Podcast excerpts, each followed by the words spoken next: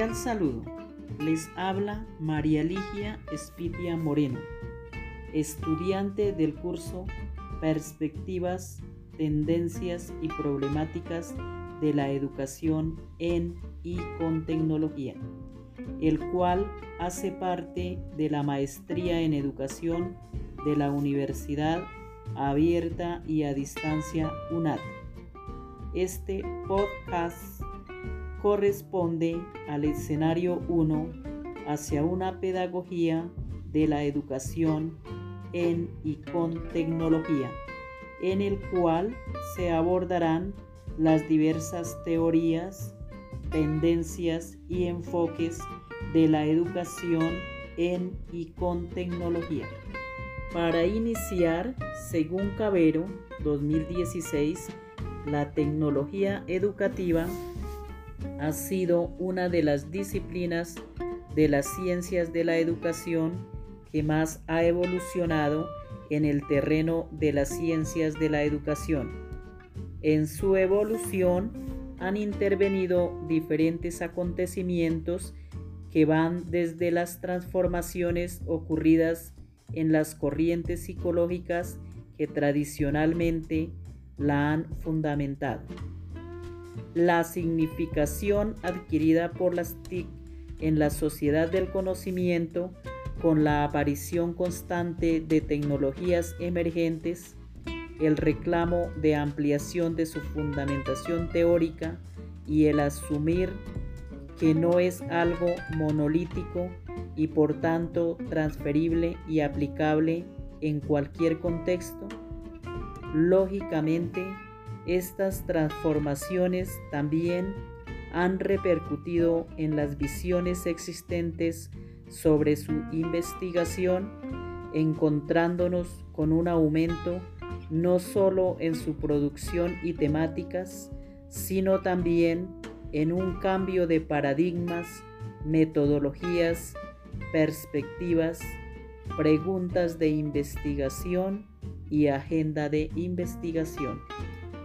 En cuanto a las teorías del aprendizaje, estas presentan las transformaciones y reestructuraciones que dan lugar a la creación e intercambio del conocimiento, así como las nuevas formas de adquirir, abordar y organizar el proceso de formación.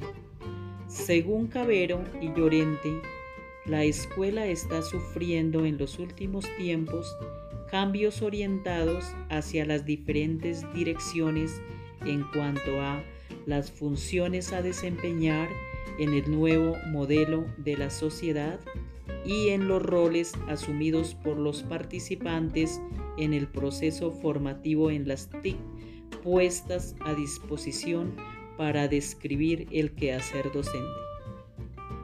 Pasando del centrado en objetivos al centrado en competencias y capacidades. Algunas de estas transformaciones se deben a la penetración que las TIC han tenido en los últimos tiempos en las estancias educativas. Ante estas nuevas situaciones creadas por las TIC, las teorías del aprendizaje que tradicionalmente se han movilizado para fundamentarla, el, el aprendizaje son tres, el conductismo, el cognitivismo y el constructivismo, las cuales han aportado elementos para la explicación del fenómeno humano y educativa del aprendizaje. En la perspectiva conductista, se les percibe a los docentes como los actores encargados de dirigir el proceso de enseñanza-aprendizaje, diseñando la aplicación de los eh, refuerzos y castigos para potenciar determinadas conductas y extinguir otras.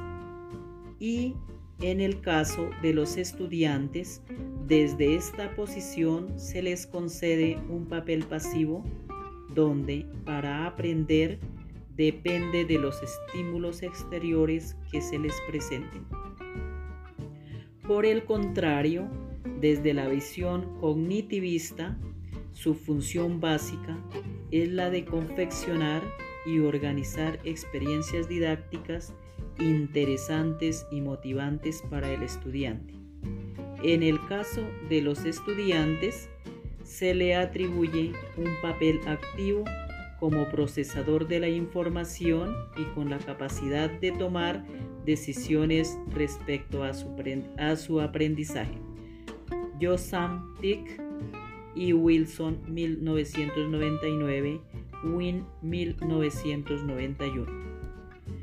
Desde el posicionamiento constructivista, el profesor se convierte en el moderador, coordinador, facilitador y mediador en este proceso. En el caso de los estudiantes, además de asignarle ese papel activo, desempeña un papel de constructor tanto de esquemas como de estructuras operatorias, siendo el responsable último de su propio proceso de aprendizaje. Las TIC en el siglo XXI nos llevan también a cometer algunos errores, ya que si bien es cierto que ofrecen grandes oportunidades para la adquisición de aprendizajes informales y la conexión entre las personas, no se debe confundir los medios con los fines ni los instrumentos de comunicación con el aprendizaje. Contar con diferentes redes sociales no garantiza por sí mismo el aprendizaje por lo que surgen nuevos escenarios formativos sin dejar de reconocer las influencias que tienen las teorías del aprendizaje comentadas anteriormente.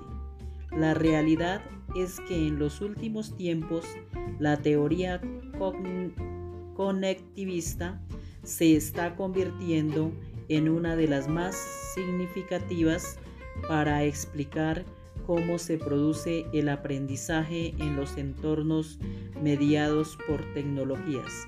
Según LEPI 2012, una de las grandes diferencias entre enseñar en el siglo XXI y en el pasado es que en el pasado las cosas no cambiaban muy deprisa.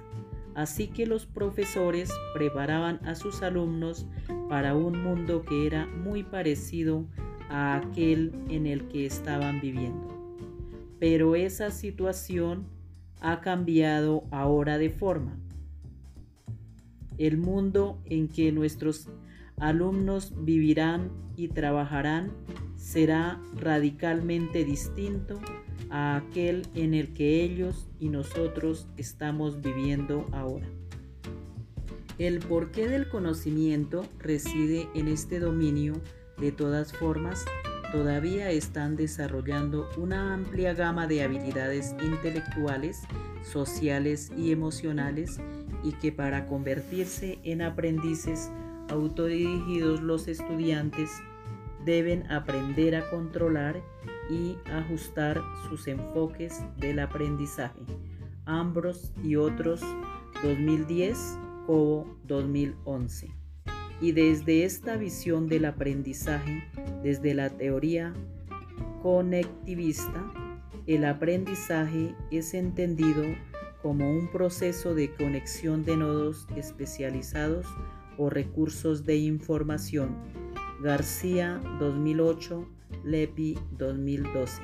Por este motivo, interesa plantear el alumno múltiples situaciones que introduzcan proyectos de investigación a realizar en Internet, propiciando que cada alumno realice sus propias conexiones.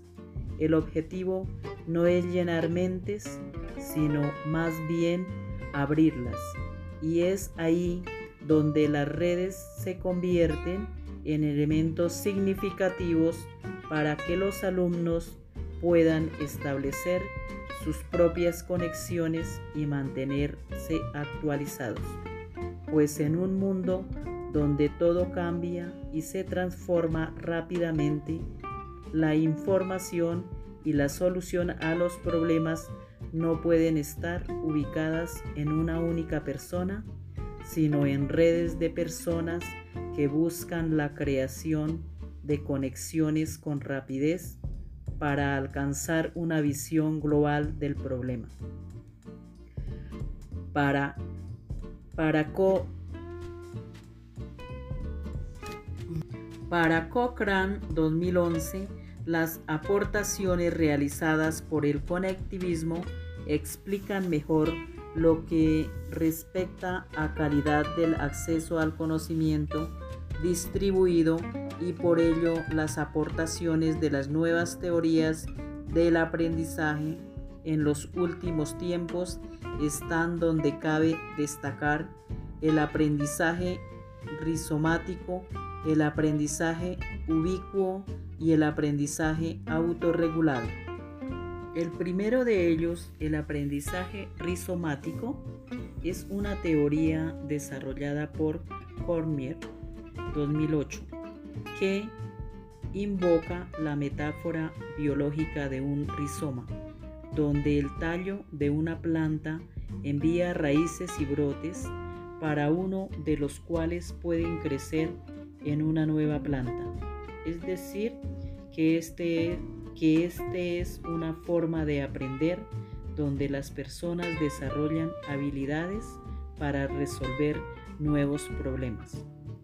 Para el maestro o profesor que utiliza el aprendizaje rizomático, requerirá de la creación de un ambiente educativo donde hayan planes de estudio y un buen conocimiento de la materia donde los estudiantes estén totalmente involucrados en su aprendizaje.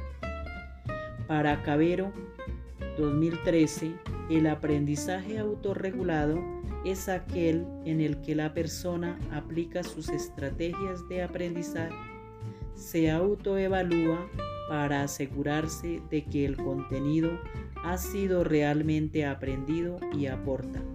En caso necesario, medidas correctivas para alcanzar las metas de aprendizaje mediante otras opciones estratégicas. Por lo tanto, su puesta en acción implica que la persona se convierta en un actor clave en su proceso de aprendizaje y formación. Y por último, se presenta bajo la denominación de las teorías del aprendizaje ubicuo. La idea que subyace bajo esta teoría es que el aprendizaje no ocurre solo en el aula, sino también en los diferentes escenarios de interacciones cotidianas que se establecen con otros, de manera que la vida cotidiana se convierte en espacio para nuevas pedagogías y nuevas prácticas de aprendizaje, tal como, tal como han sugerido algunos autores existentes, un escenario del aprendizaje invisible, Cobo y Noravec 2011. Asimismo, según Rodríguez 2009, para que se cumpla el aprendizaje ubicuo deben darse una serie de condiciones. Permanencia, accesibilidad, inmediatez, interactividad, actividades y adaptabilidad. Por otra parte, el Ministerio de Educación Nacional inició en el año 2004 el trabajo denominado Orientaciones Curriculares para el área de tecnología e informática en el marco de las políticas de calidad y de equidad de la llamada revolución educativa y se ha propuesto la formulación y socialización de los estándares básicos de competencias en tecnología e informática.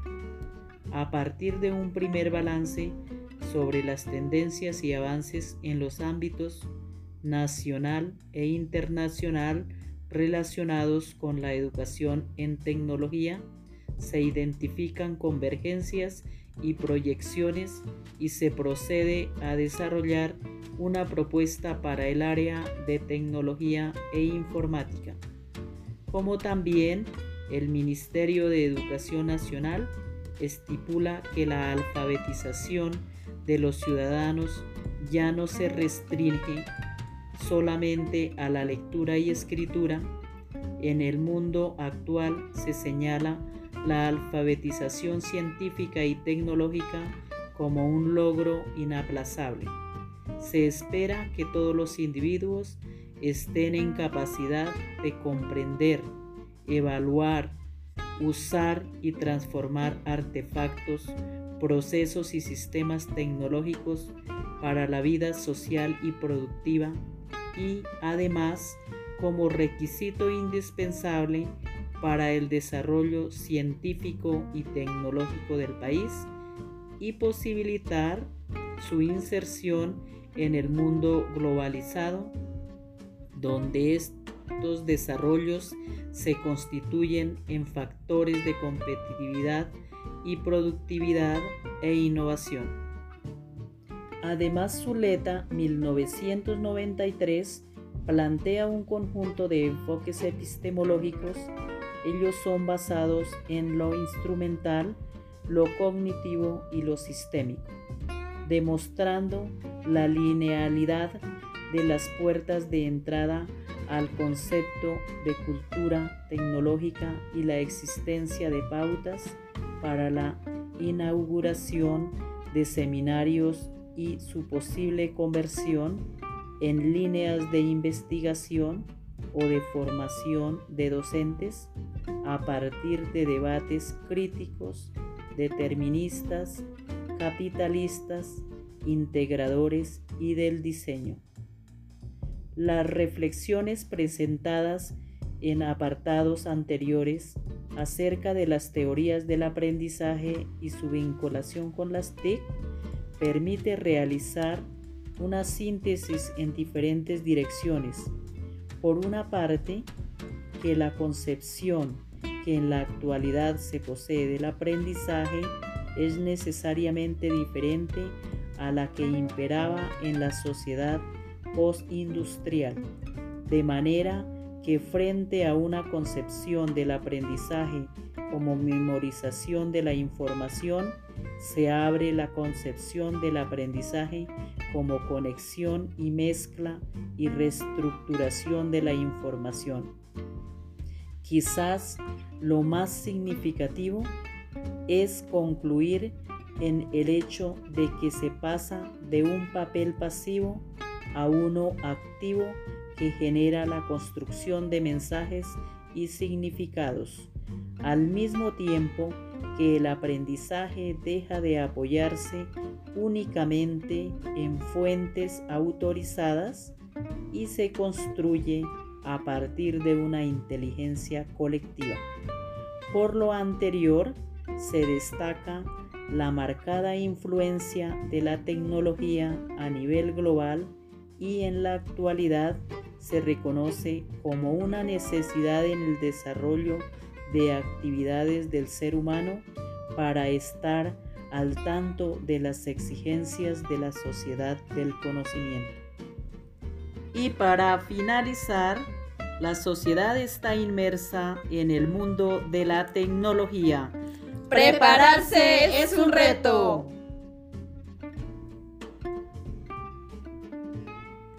Hasta una próxima oportunidad.